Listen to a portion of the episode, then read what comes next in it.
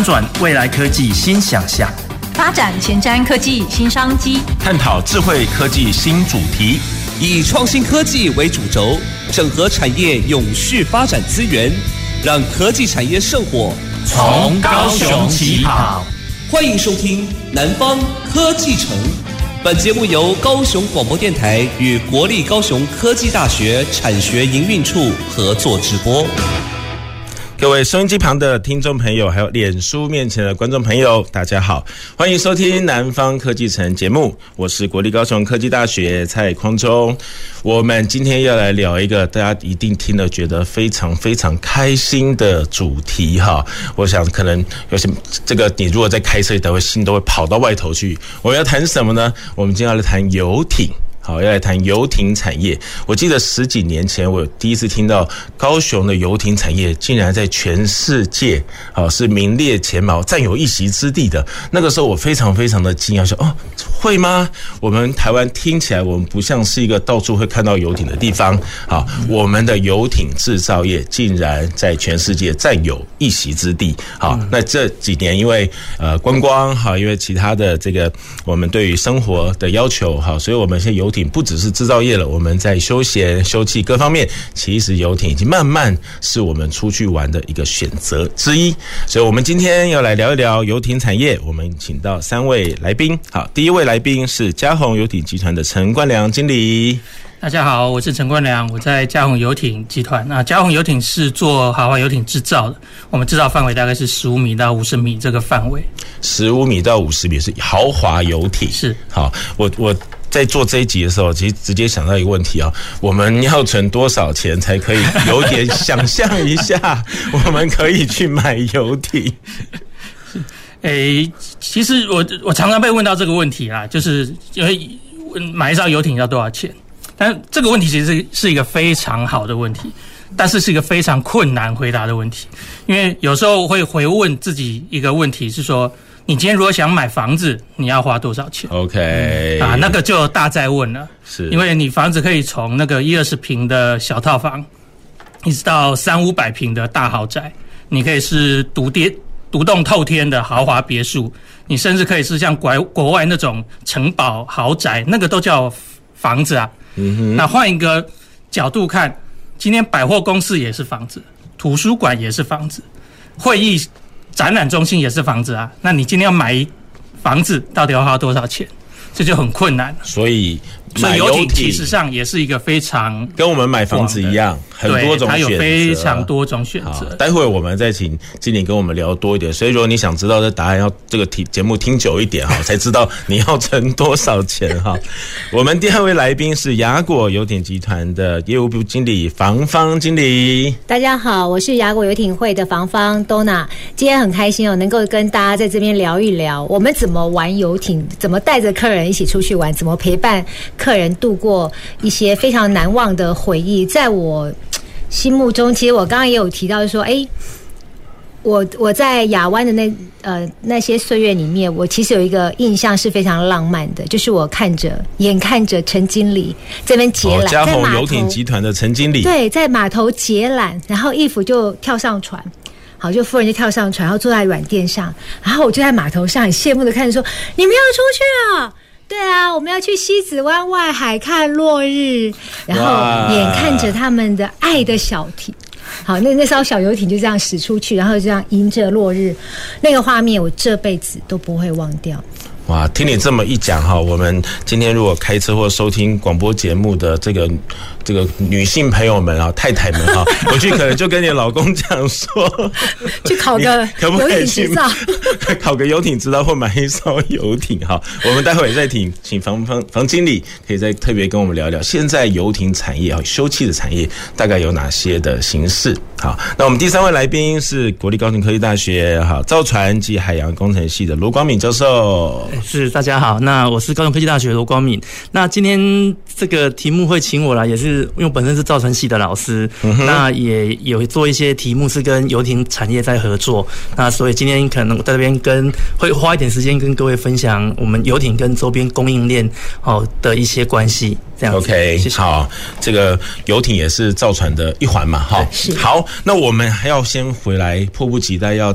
听听陈经理说，这个游艇我要准备多少钱了？好，刚才是已经告诉我们，就像买房子一样，对不对？但是如果我们先从最基本款，OK，入门款大概要存多少钱？呃，一个很简单的答案呐、啊，呃，入门款的游艇哦，大概在几十万台币就可以。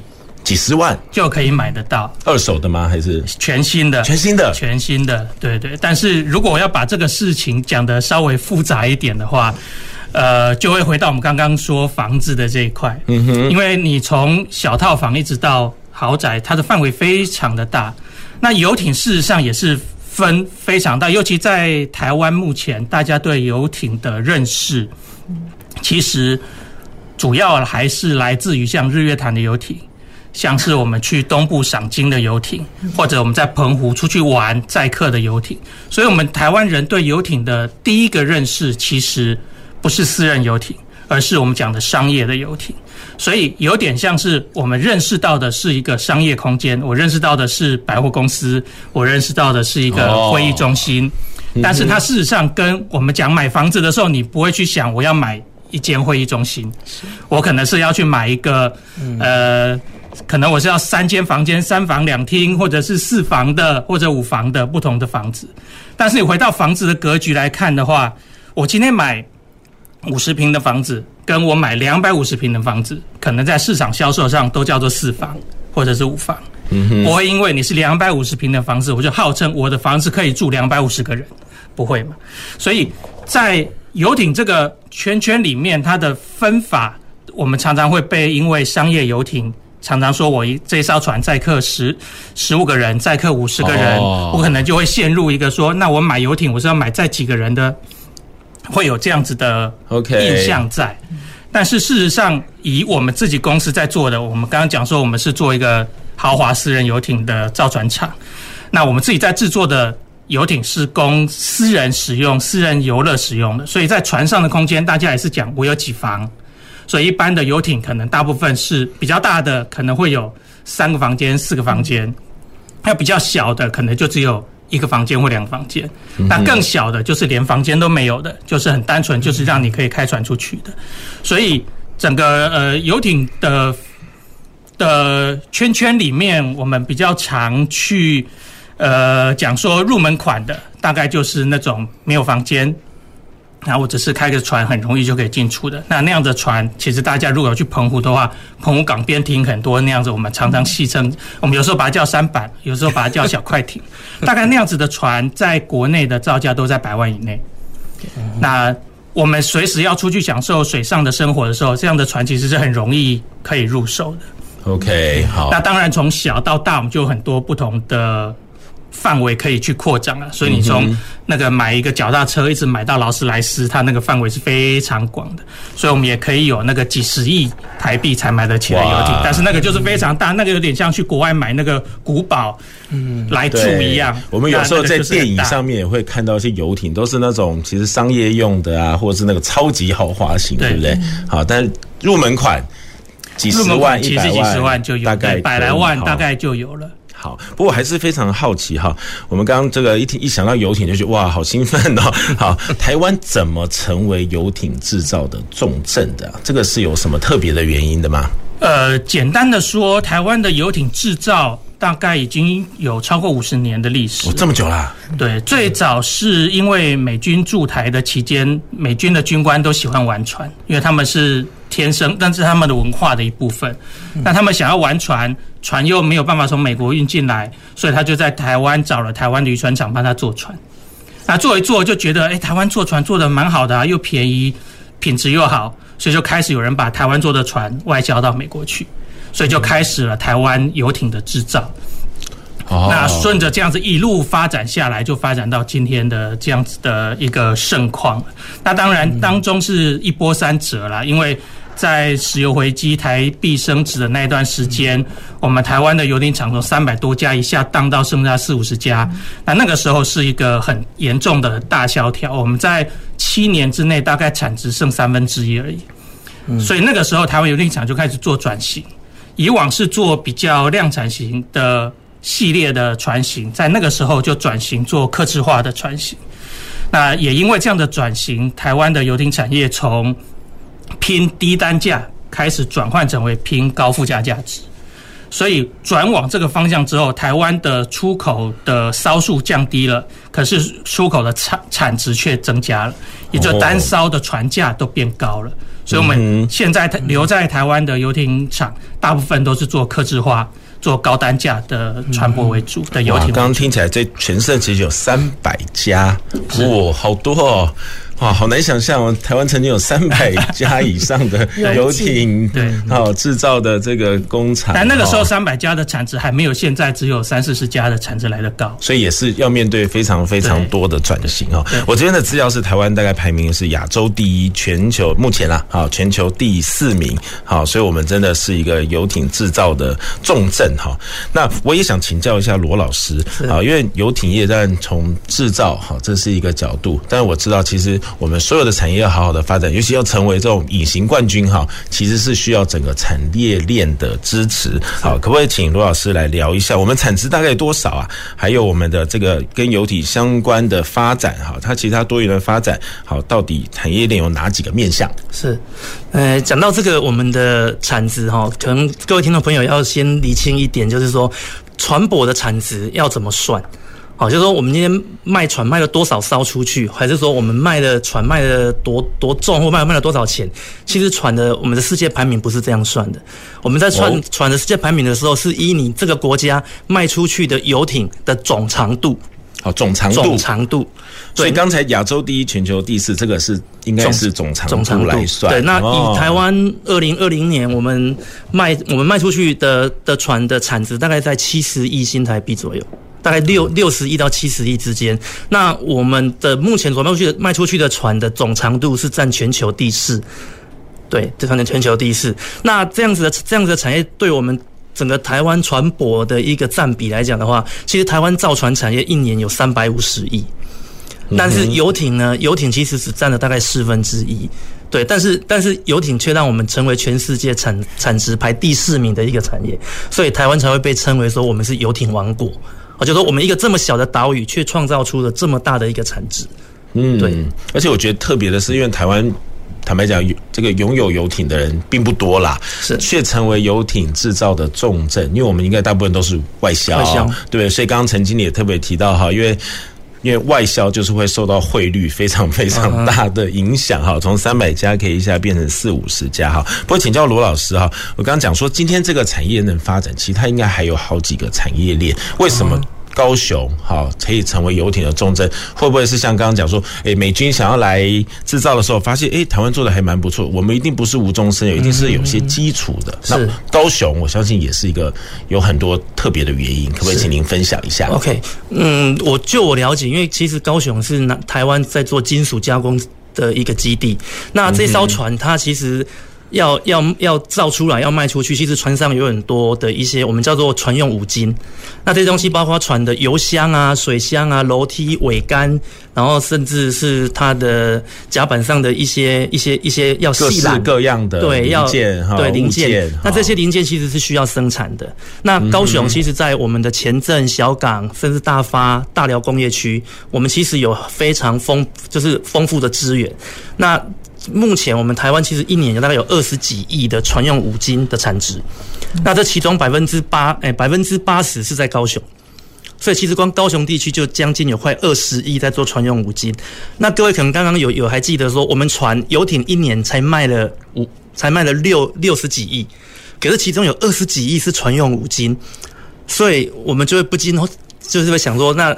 如果让我选择的话，我可能会想要做船用五金，因为那么小的零件就赚了二十几亿，但是我花了那么多人力跟厂房跟设备去造了那么大的一艘船出来，其实才卖了六十亿的这样子一个规模。对，所以这个部分就是我觉得南部这边会有竞争力的原因，就是我们有很丰沛的一个上游的供应商来供应游艇所需要的这些零件。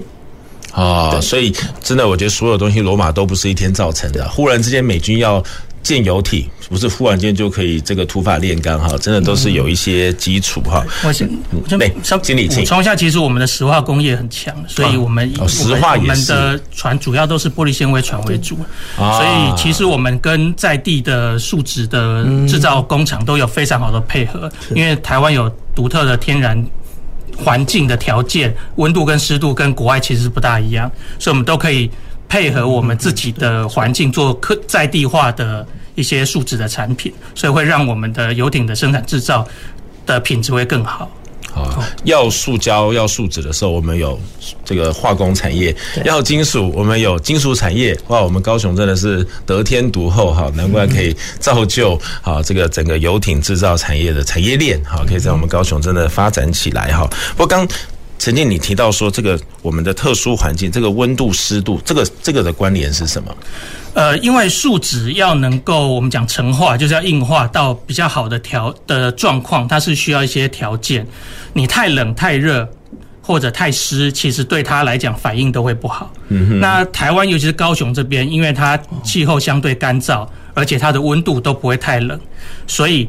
它对 FRP 的成型成型来讲是一个非常好的天然的环境，这也是为什么我们在呃玻璃纤维的制造上面，我们的厂房设施需要投入的资本也可以比较少。好，然后做出的品质又品质又比较好哦，所以我们高雄真的不只是产业，这个环境好也是非常重要的一个因素哈。哇，我们我觉得我们知道这个我们高雄是国际。游艇制造的重镇，我觉得真的是觉得与有荣焉哈，我们的隐形冠军哈。不过刚除了这游艇制造以外，其实我们想到游艇还是很想出去玩嘛。就每次看电影都好羡慕那些人可以租着游艇啊，虽然可能目前还我还不会这个。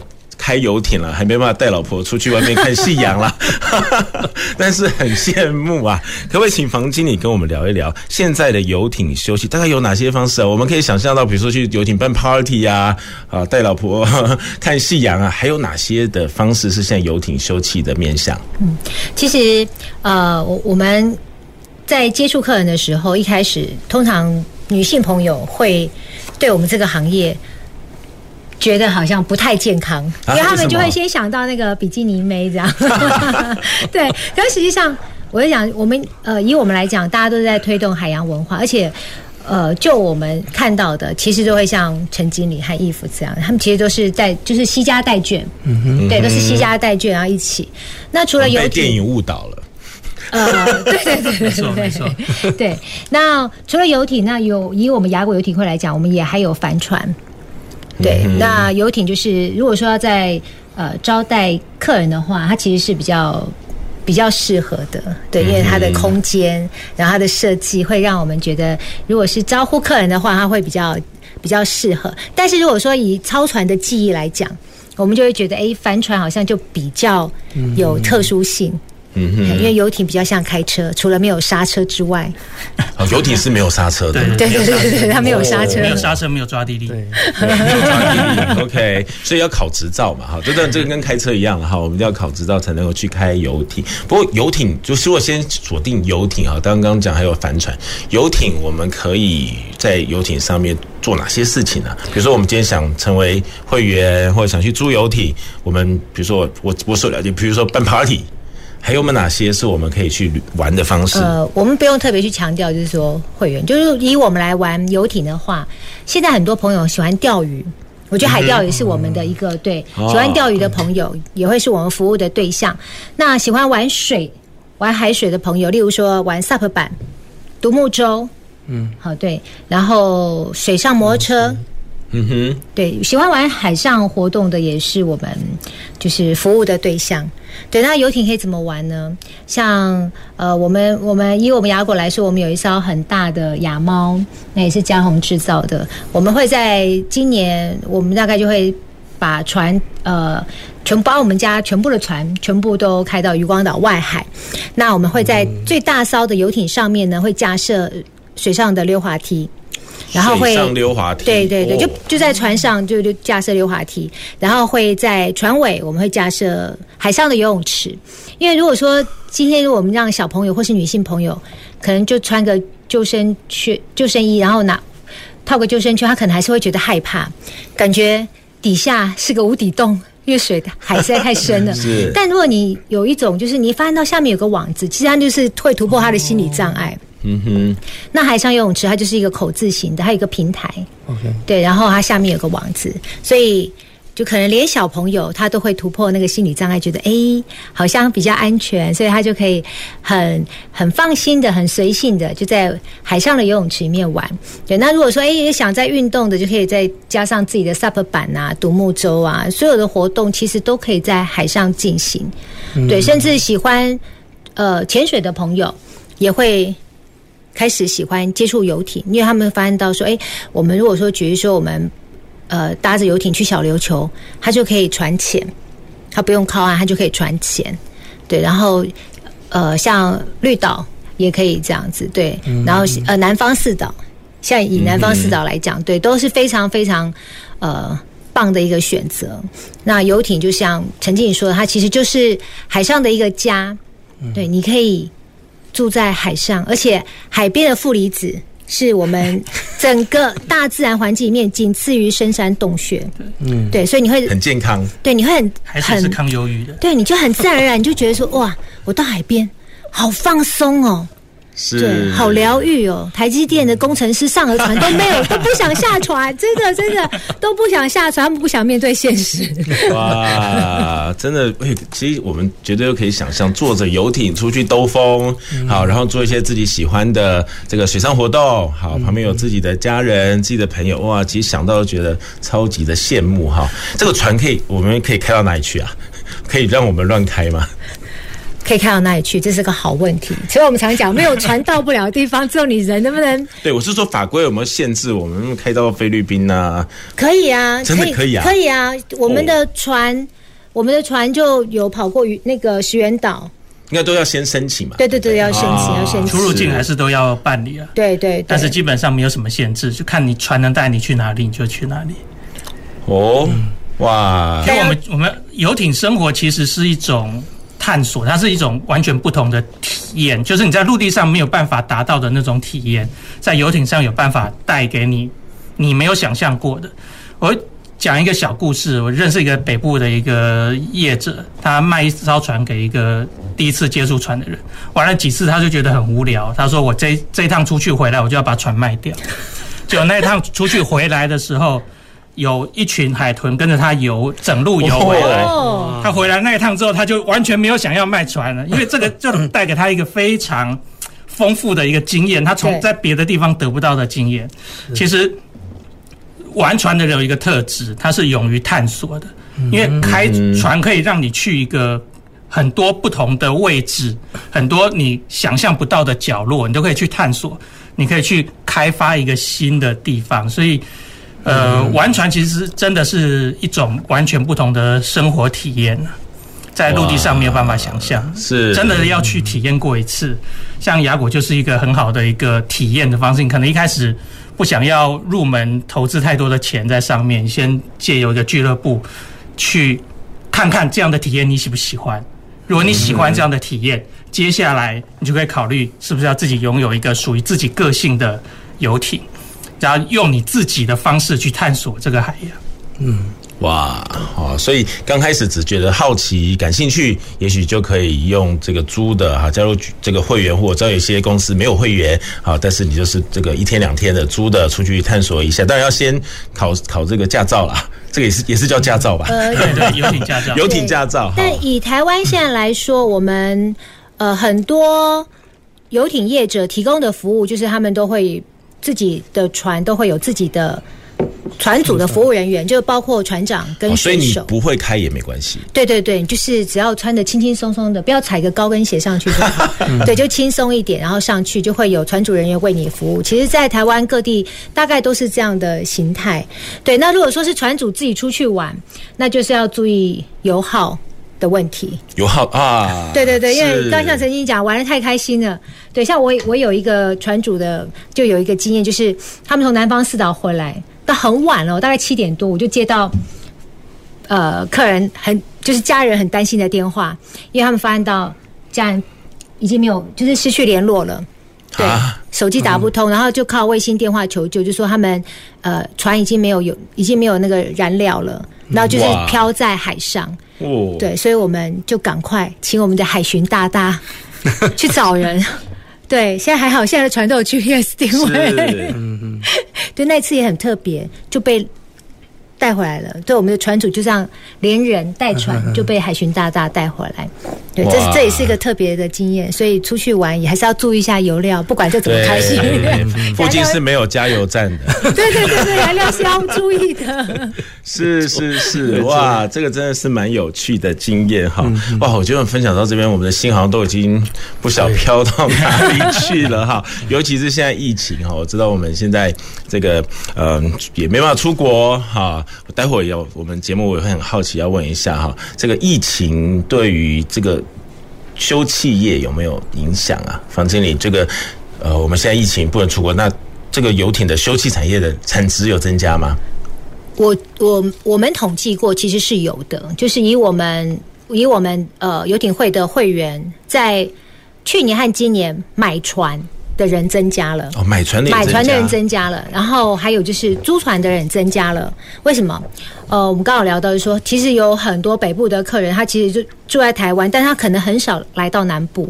那因为疫情的关系，他大家都出不了国，所以我们突然发现到，哦，原来我们台湾这么美。单单一个澎湖就有这么多九十几个群岛。好，你看去年蓝屿，对不对？一个暑假可以跳电，一天可以跳电二十几次。然后对蓝屿绿岛啊，澎湖，今年澎湖花火节如果没有提早订，其实根本就没有饭店的。是，对，是都没有饭店的。所以大家，我觉得住船上是最好。对对对对对，住船上。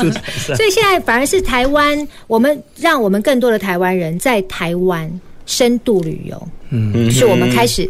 不管是在我们台湾本身好各个城市，或者是我们到离岛，对，开始大家就会开始做深度旅游，然后用呃放慢脚步来看我们自己生活的这块土地。其实我觉得这是很棒的体验。如果没有这个疫情，可能大家也不太有机会去金门啊、马祖啊、嗯哼、呃、北干啊、南干啊，对不对？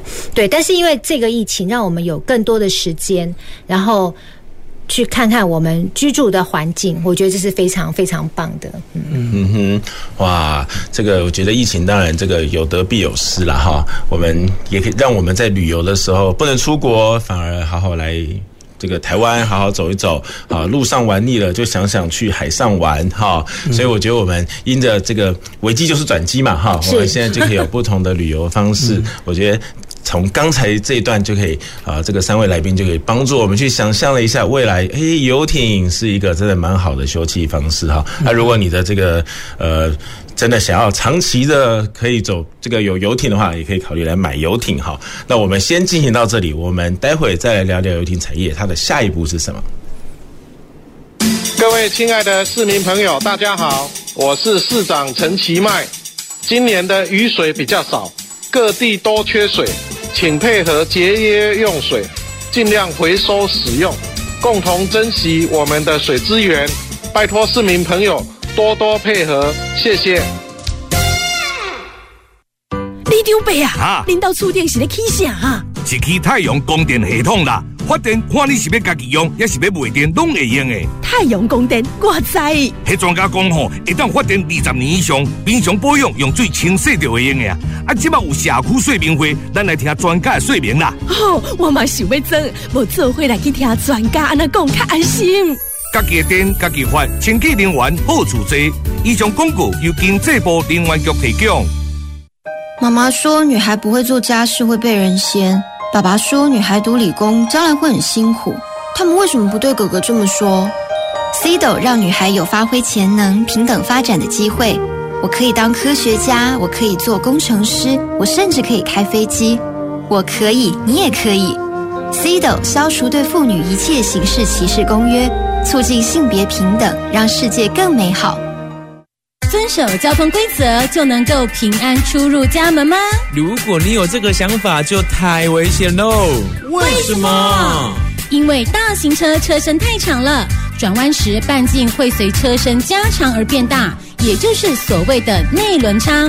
有时候前轮平安擦身而过，但是后轮就会扫到那些无辜在路口等着过马路的行人或机车哦。那怎么办？行人穿越道路时，请勿站立在交叉路口范围内，以免大型车转弯时造成车辆后轮碾压。大型车驾驶人座位较高，驾驶人视野易受车体阻挡，死角范围比一般车还要大。因此，机慢车行人在路上看见大型车，应小心回避，不争道抢快。高雄广播电台提醒您：大车视野死角多，转弯半径大，保持安全距离，才能确保人车平安。大家好，我是陈军医师。疫苗保护力是指接种疫苗的人与没有接种的人相比，减少了多少生病、重症或死亡的风险。所有的疫苗在开放接种前，都必须经过卫生主管机关确认安全性与有效性符合国际标准，并经由专家会议讨论来订定接种对象及优先顺序。符合条件的接种民众，经医师评估后接种 COVID-19 疫苗，可保护自己与他人的健康。有政府，请安心。资讯由疾管署提供。用创意点亮奇迹，用智慧成就科技，随时掌握趋势的脉动，打造未来，收听到声广播。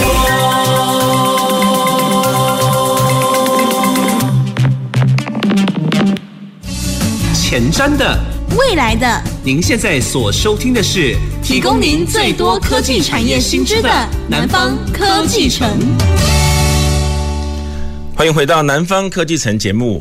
我们今天谈的产业是一个非常让人开心兴奋的产业哈。我们刚刚这个聊到，大家都觉得超开心。我相信我们在做这个，如果你收听的广播哈，声音是在开车的哈，你可能会觉得你现在开的车有点感觉像在开游艇的哈，整个那个心都飞到外海去了。我们刚刚聊超超开心，超开心。我们今天有三位来宾跟我们聊哈，呃，这个嘉鸿游艇哈是这个制造，好从制造的角度来谈，好陈冠良经理。以及雅果游艇集团是从休憩的角度哈，房方经理啊，另外是高科大的造船及海洋工程系的罗光明罗老师。我们刚才前一段节目里面真的聊的这个，让我们的心真的都没有留在这个室内哈，我们都跑到海边去了，甚至跑到这个海上去了哈。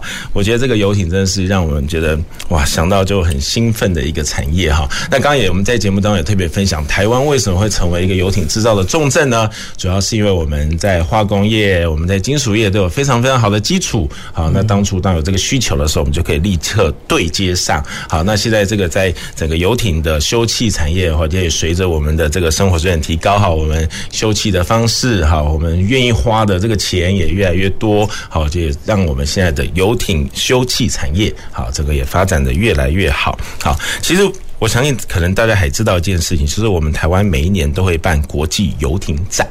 好，国际游艇展，甚至我们当初高雄在建这个高雄展览馆的时候，其实就有为了游艇这个产业，特别在我们高雄展览馆的后面哈，是有游艇的码头。是，好，所以当初其实是特别设计的哈，就知道我们这个高雄是全世界游艇制造的重镇哈。那在二零二二年，明年哈，预计是要来办理第四届的台湾游艇。游这个游艇展哈，一个国际的游艇展。好，那我想请教一下这个呃陈经理哈，诶，我们这个游艇当然刚刚已经让我们很兴奋了，可不可以再帮助我们想象一下这个游艇的制造？好，到底它未来或者现在已经有哪些很特别的东西？那未来又有哪些特别的设计会在里面？OK，呃，游艇其实是造船的一个小分支嘛，所以我们在讲整个造船其实是一个非常古老的产业了。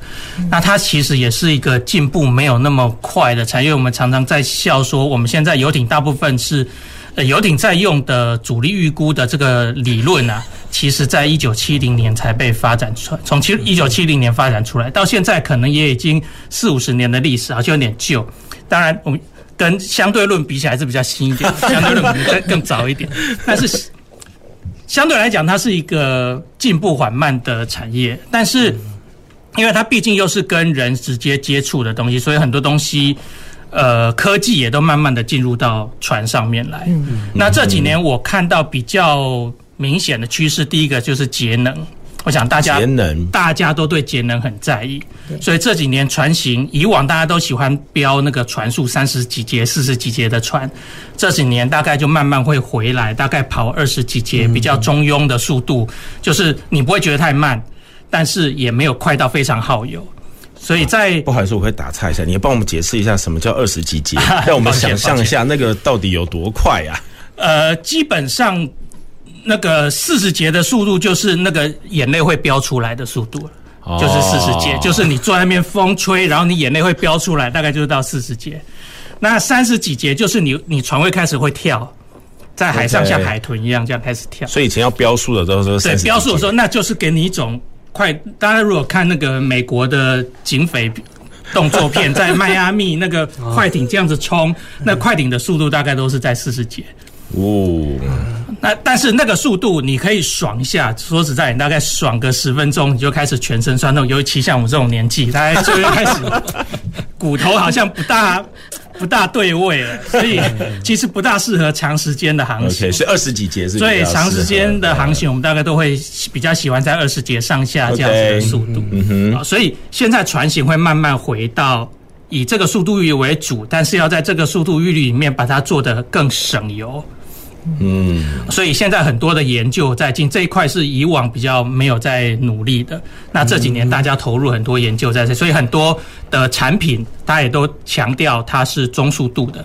有人叫做快速排水量型，或者是什么诶节能型，反正有很多不同的名词。但是大家开始专注在这个速度上面的产品开始越来越多。那伴随着节能的议题带进来的就是。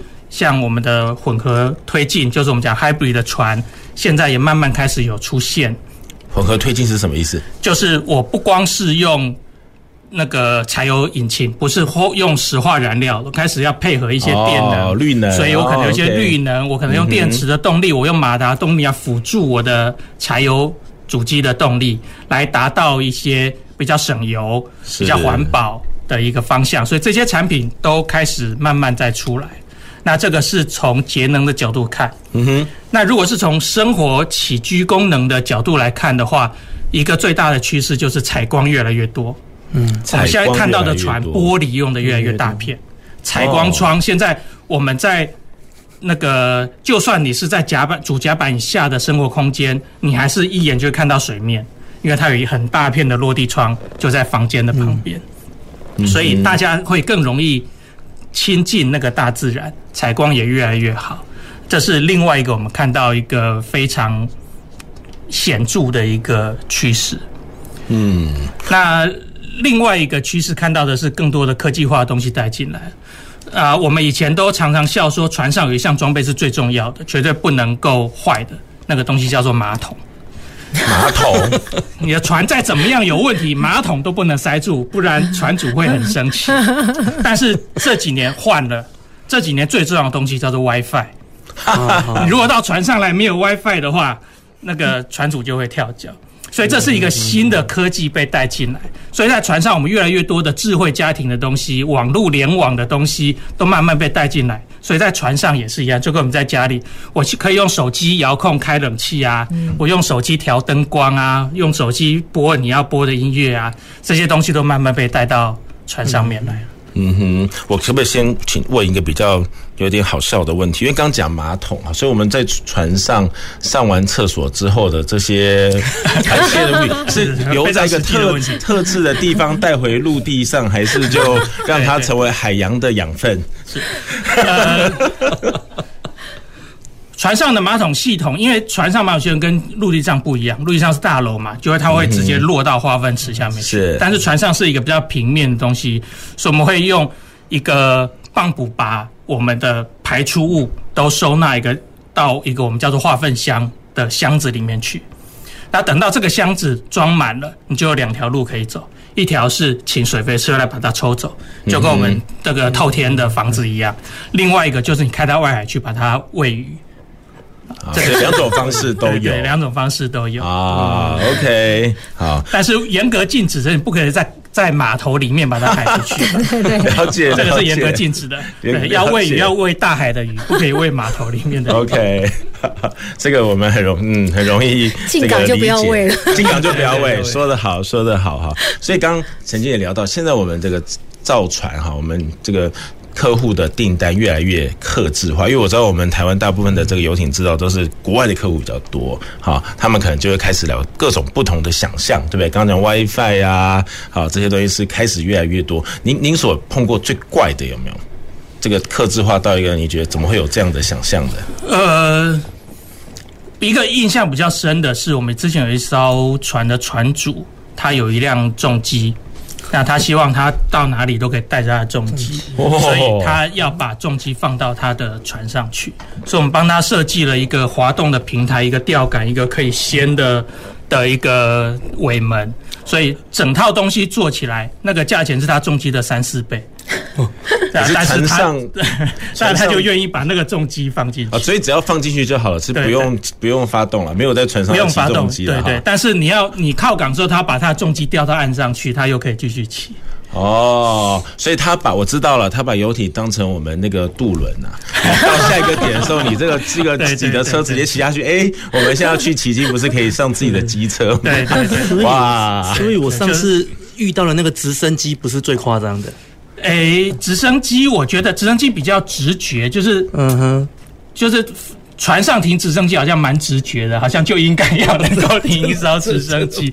当然有那那个例子也是比较特别，因为那个船的尺寸对停直升机来讲算是有点挑战，不算特别大，所以那也是花了一一番功夫去做设计，没有错。了解。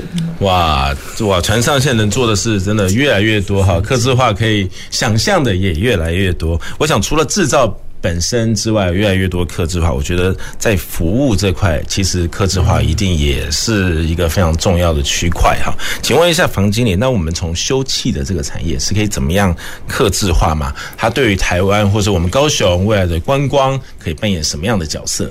嗯，呃，其实在这几年，就是我们陪着客人玩船，因为曾经理他们是前端呢，那我们是后端，就是我们是玩、嗯、使用，他们是制造。我们是使用，对。那在使用船艇这个上面呢，我们就发现到说，哎，其实客人他们经由这几年海禁开放之后，大家就接触船艇、海上活动这种几率就会越来越多。那因为你几率越来越多，大家的经验就会越来越好。例如说，可能客人会七早八早四点他就出船去看日出。好，那像澎湖那个布袋湾的日出，其实它是比希腊还要美的。嗯哼，也就是大家不用去克罗埃西亚，大家不用去希腊，其实你到澎湖去，你就会发现到那边太美太美了。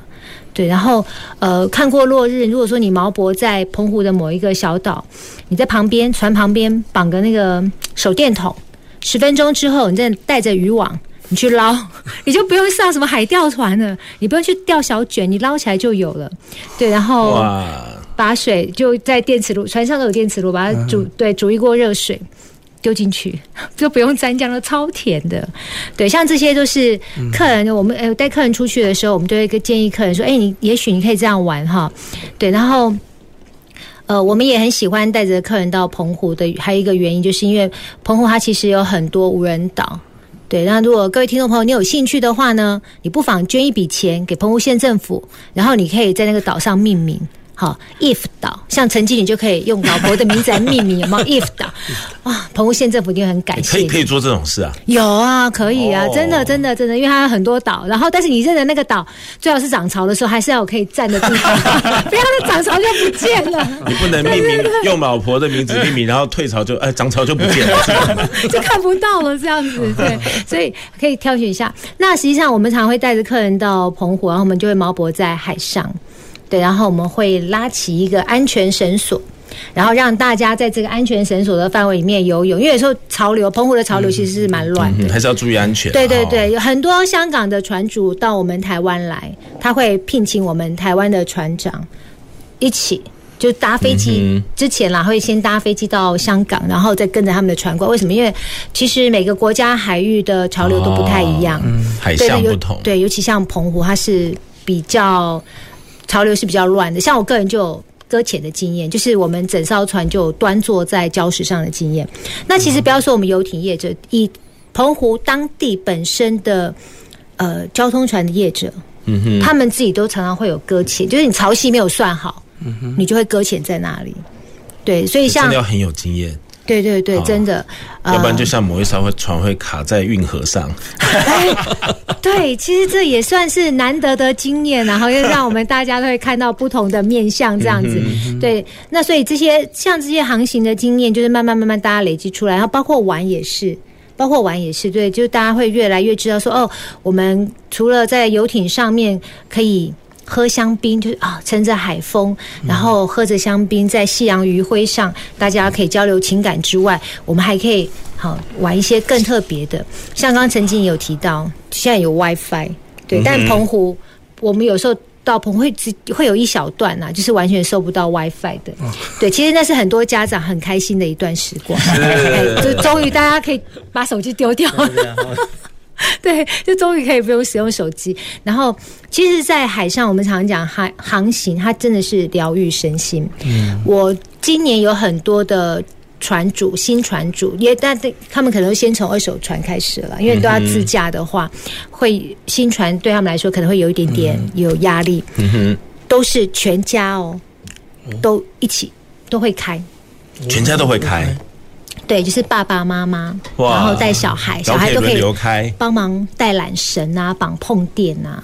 对，我觉得以后这种状况一定会越来越多，台湾会有越来越多的人，就像陈经理说的，你经由对船艇的认识，慢慢慢慢，你会想要拥有一艘属于自己的船，属于自己，就是你不要跟人家共用，一定会有越来越多。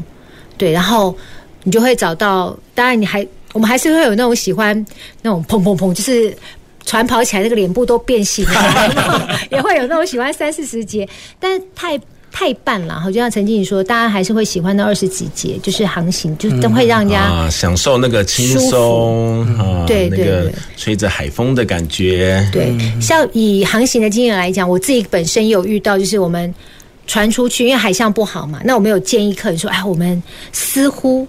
在高雄港游游港就好，因为我们高雄港港内很漂亮啊。可是客人就会很坚持，不要，我们就是要出去。那出去之后呢，你就会发现到，呃，那个那个状况就是会有一点点可怕。就对，就是如果海象不好的时候，客人的状况就会不太好。然后我也看过很多，就是我们放在桌上的香槟啊，就啪砰砰砰砰砰，全部都像手榴弹一样，全部都掉在地上，就砰砰砰砰。对，那个那个画面就会很可怕。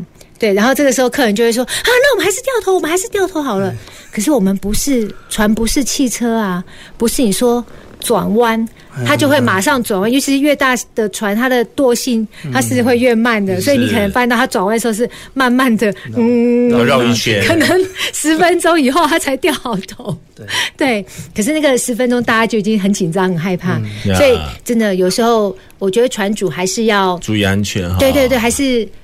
有时候不要为了冲冲冲啊，不要冲冲冲，对，还是要注意一下，因为我们出去是为了缔造美好的经验，缔、嗯、造美好的，不是惊恐的惊。对对对，好，不要有不好的旧经验。黄经理讲这，我就会想到，那我们在陆地上，我们出游，我们可以保险，对不对？对，现在船上的这个游艇也有保险吗？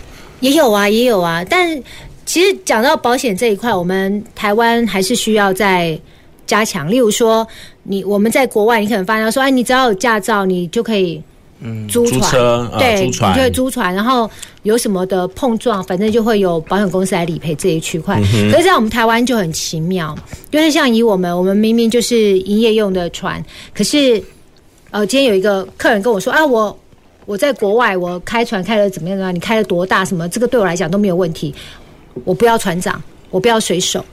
可是，在在我们目前台湾的保险法规里面，你可以这样做，但是只要出事情，保险公司是不理赔的。哦，这样子哦。对，这这个是我们台湾目前可能还是需要努力的地方。所以，我们呃，就算你自己会开船，你有这个游艇的驾照，你要租船出去或有自己的，还是要有一个刚刚讲的这个船公司的人嘛？对对对，就是那个那个单位的某一个，就是船，例如说船长。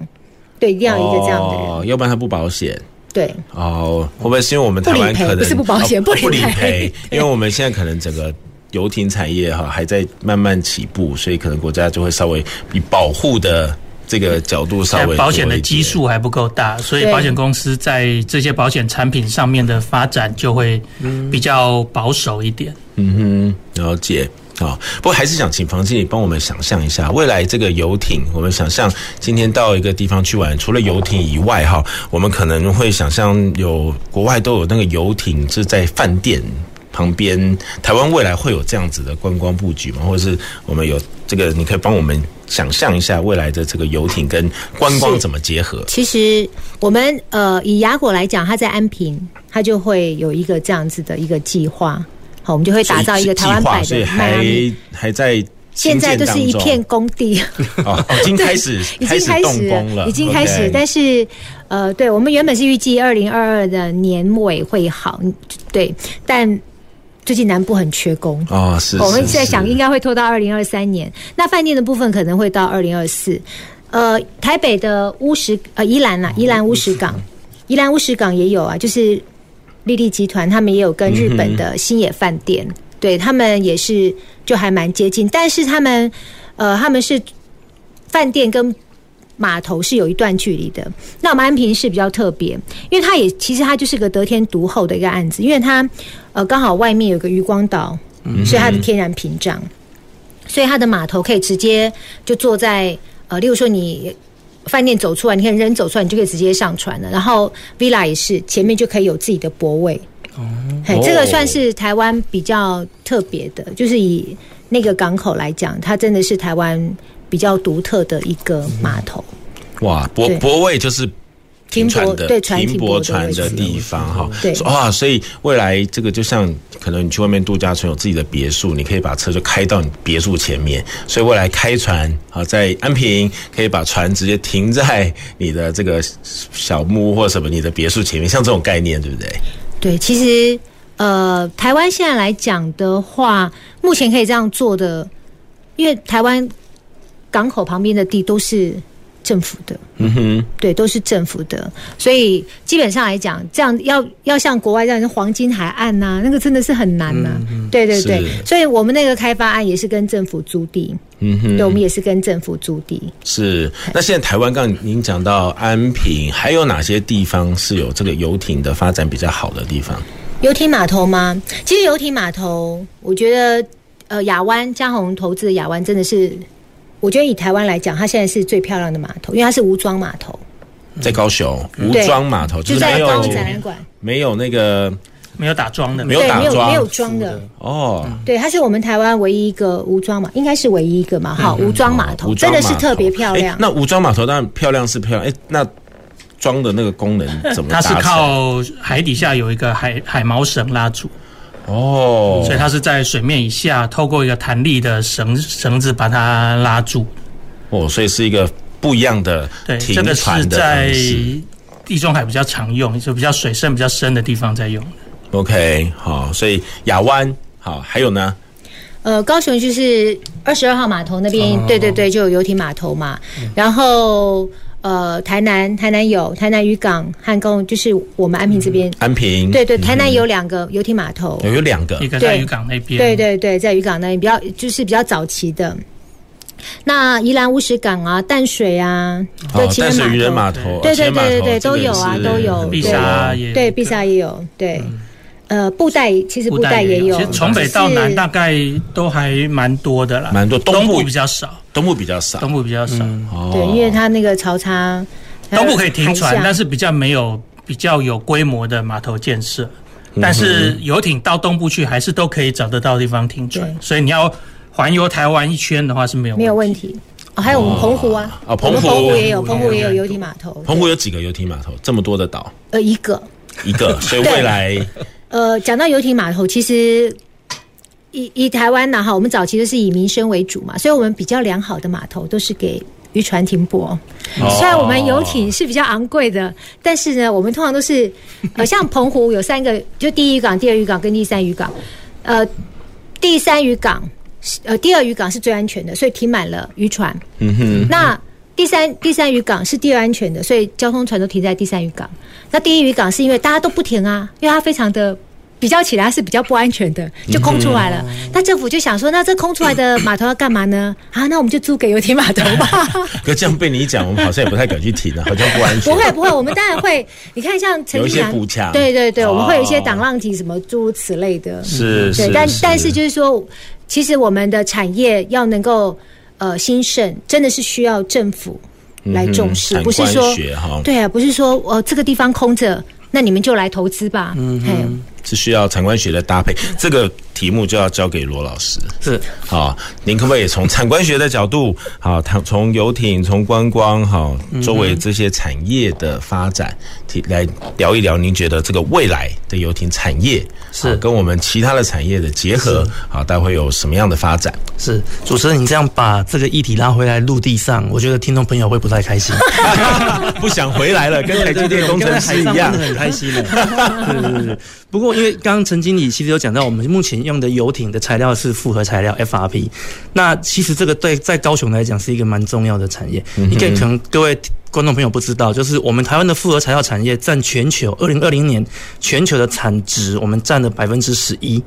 哦，也就是说，其实台湾自己可以制造树脂。也可以自己制制造纤维，然后我们也具有很完整的一个加工技术，可以把它制作出来。所以其实发展游艇对周边产业的一个发展，我觉得最重要就是未来我们台湾在用复合材料做任何的公共工程的时候，都会有很大的帮助。现在目前以最有名的就是我们在推什么国建国造啦、国车国造啦，它其实这些的车厢还有很多未来船舶的一些局部的结构，都会改用复合材料。那它的好处就是轻，然后透坡性好，可以让船达到逆中的效果。那在公共工程这一块的话，现在就是前一阵子高雄最有名的就是我们的那个港内有一个大港桥的一个的一个屋顶，那个屋顶其实就是用 FRP 复合材料做的，也就是说那个屋顶其实跟我们现在的游艇。是一样的材质，oh, okay. 对。那也就是说，未来在整个高雄市在做建设的时候，会有越来越多的这样子一个公共艺术，会以这种材质来呈现。那我相信这个绝对是我们游艇产业未来除了船以外，可以衍生的另外一个可以发挥的一个议题啊，就是我们本来游艇就是很多的。这个产业啊，最后这个产业链好，最后造就了我们台湾的游艇产业。所以，我们本来这些产业链的这个化工业也好，金属也好，我觉得都还是会持续的蓬勃发展，然后也都会成为未来啊整个游艇产业的一个非常好的利基。对，好，我觉得就促进整个高雄的产业一直不断的欣欣向荣哈，一直不断的互相合作，然后可以一起的发展下去哈。我们今天这个节目有点。大家这个心都静不下来。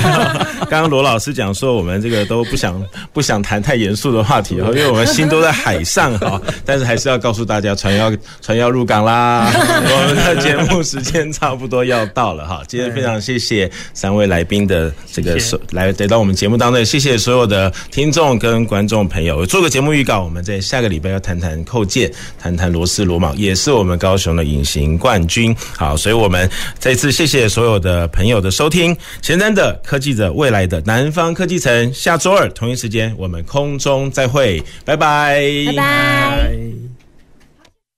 南方科技城节目由高雄广播电台与国立高雄科技大学产学营运处合作直播，感谢您的收听。